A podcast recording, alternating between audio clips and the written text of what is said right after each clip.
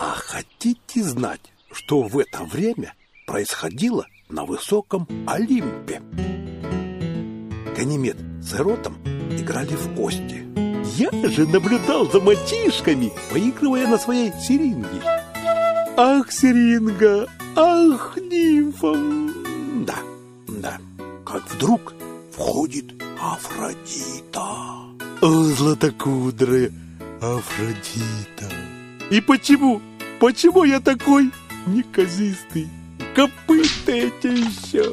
Да, входит она и говорит сыночку своему крылатому, мол, не слетать ли тебе, сын, в колхиду далекую, да не пустить ли стрелку золотую в сердечко в одно девичье? И повелела ему Афродита Златокудрая лететь в Колхиду далекую и в самое сердце поразить дочь царя Эета Медею, чтобы влюбилась она в Есона героя по самые уши, как говорится. О, женщины, о, царица любви, нет от тебя спасения ни смертным, ни богам великим. И помчался Эрот на крыльях своих быстрых и сделал все, как мать велела. Уж будьте уверены.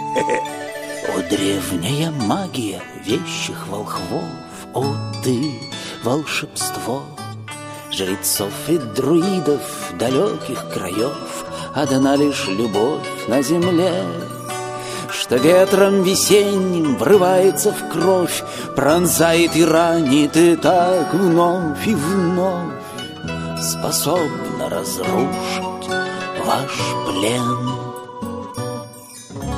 Молодая колдунья кавказских лесов Твой враг у ворот и на все наготов Во имя золотого руна.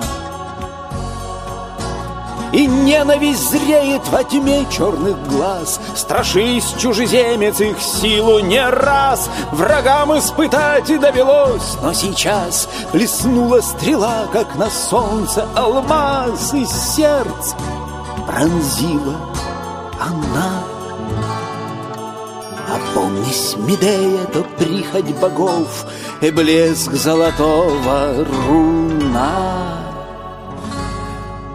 Его привели в этот край не любовь, Да разве услышит она? На утро явились мы во дворец Эета. Есон сразу же выложил ему все. И зачем мы прибыли, и зачем ему руно. Он всегда был прямодушен. Исон, сын Эссона, из Иолка Фессалийского. И странное дело, как не разгневан был царь Колхиды Эет, сын солнечного Гелиоса, не испепелил он наглеца страшным огненным заклятием, не призвал помочь ему в этом отца своего, бога солнца. Лишь только взглянул на Исона из-под лобья и усмехнулся. А за спиной его, чуть справа и поодаль, стояла она, дочь его, черноглазая волшебница Медея, и не сводила глаз со странного гостя. Можно было подумать, что у Исона на ногах – опять не хватает сандалий. И поняли мы, что мольбы наши услышаны, и златоволосая Афродита поможет нам.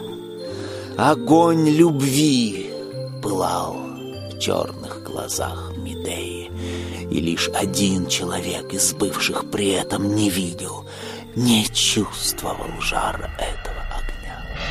И этим человеком был Есон.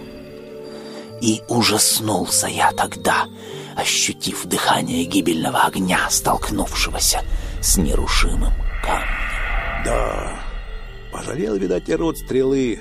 Вот ведь постреленок. Что уж тут поделаешь. Бывает любовь и зла, и полюбишь бывало, а, а, а ответа нет. А жаль.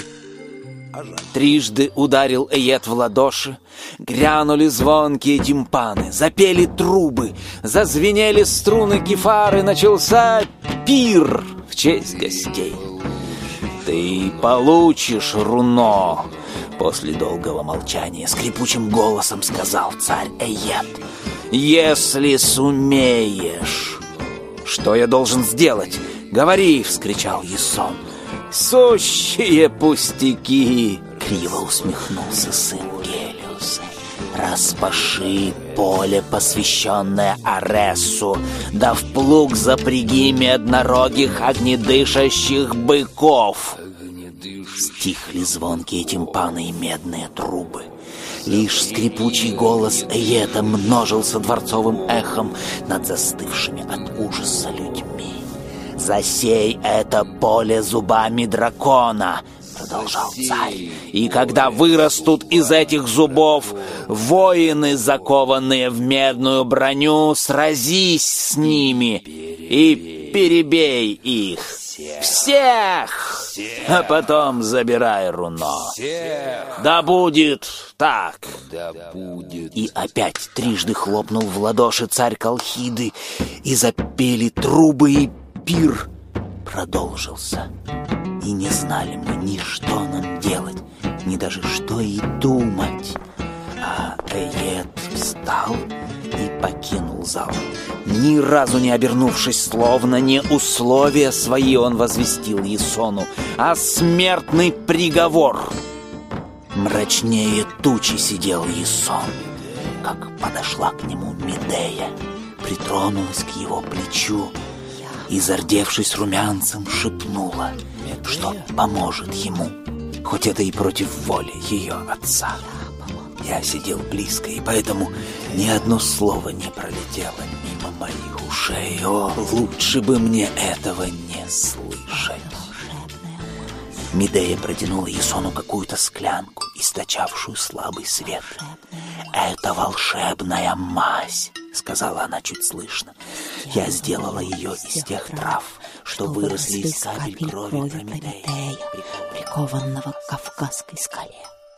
Если ты натрешься этой мазью, ни тебе огонь, не страшны ни оружие, ни огонь, но ни оружие, только на один только день. на один день. А еще... Что еще? Чуть не вскричал Есон, но она прикрыла его рот ладонью. Что еще? Что? Нынче ночью, омывшись в реке и надев черное платье, черное платье, вырой глубокую яму на берегу, и над этой ямой принеси в жертву Гекате черную овцу, облив ее медом. Потом иди на корабль, но чтобы ты не услышал, Что бы ты бы услышал, голоса, какие бы голоса, звериный рев, лай адских собак, ни за что не оборачивайся. Есон вздрогнул, а Медея продолжала. Утром же натри мазью тело, оружие и доспехи, и иди к полю Арес. оружие и доспехи, иди к полю Ареса. Ты выполнишь поручение Аэта. Когда из зубов дракона вырастут воины, брось камень в их кущу. Это Брось тебе камень в их поможет. Это тебе И- поможет. Что-то еще? И что-то еще? Спросил Есон тихо. Нет, Нет, сказала я Медея. хотела сказать. Просто я хотела не забывай сказать, меня, Ясон. не Когда забывай вернешься меня, домой. Есон. Когда вернешься домой золотым камень. И она ушла. Никто ничего и не заметил.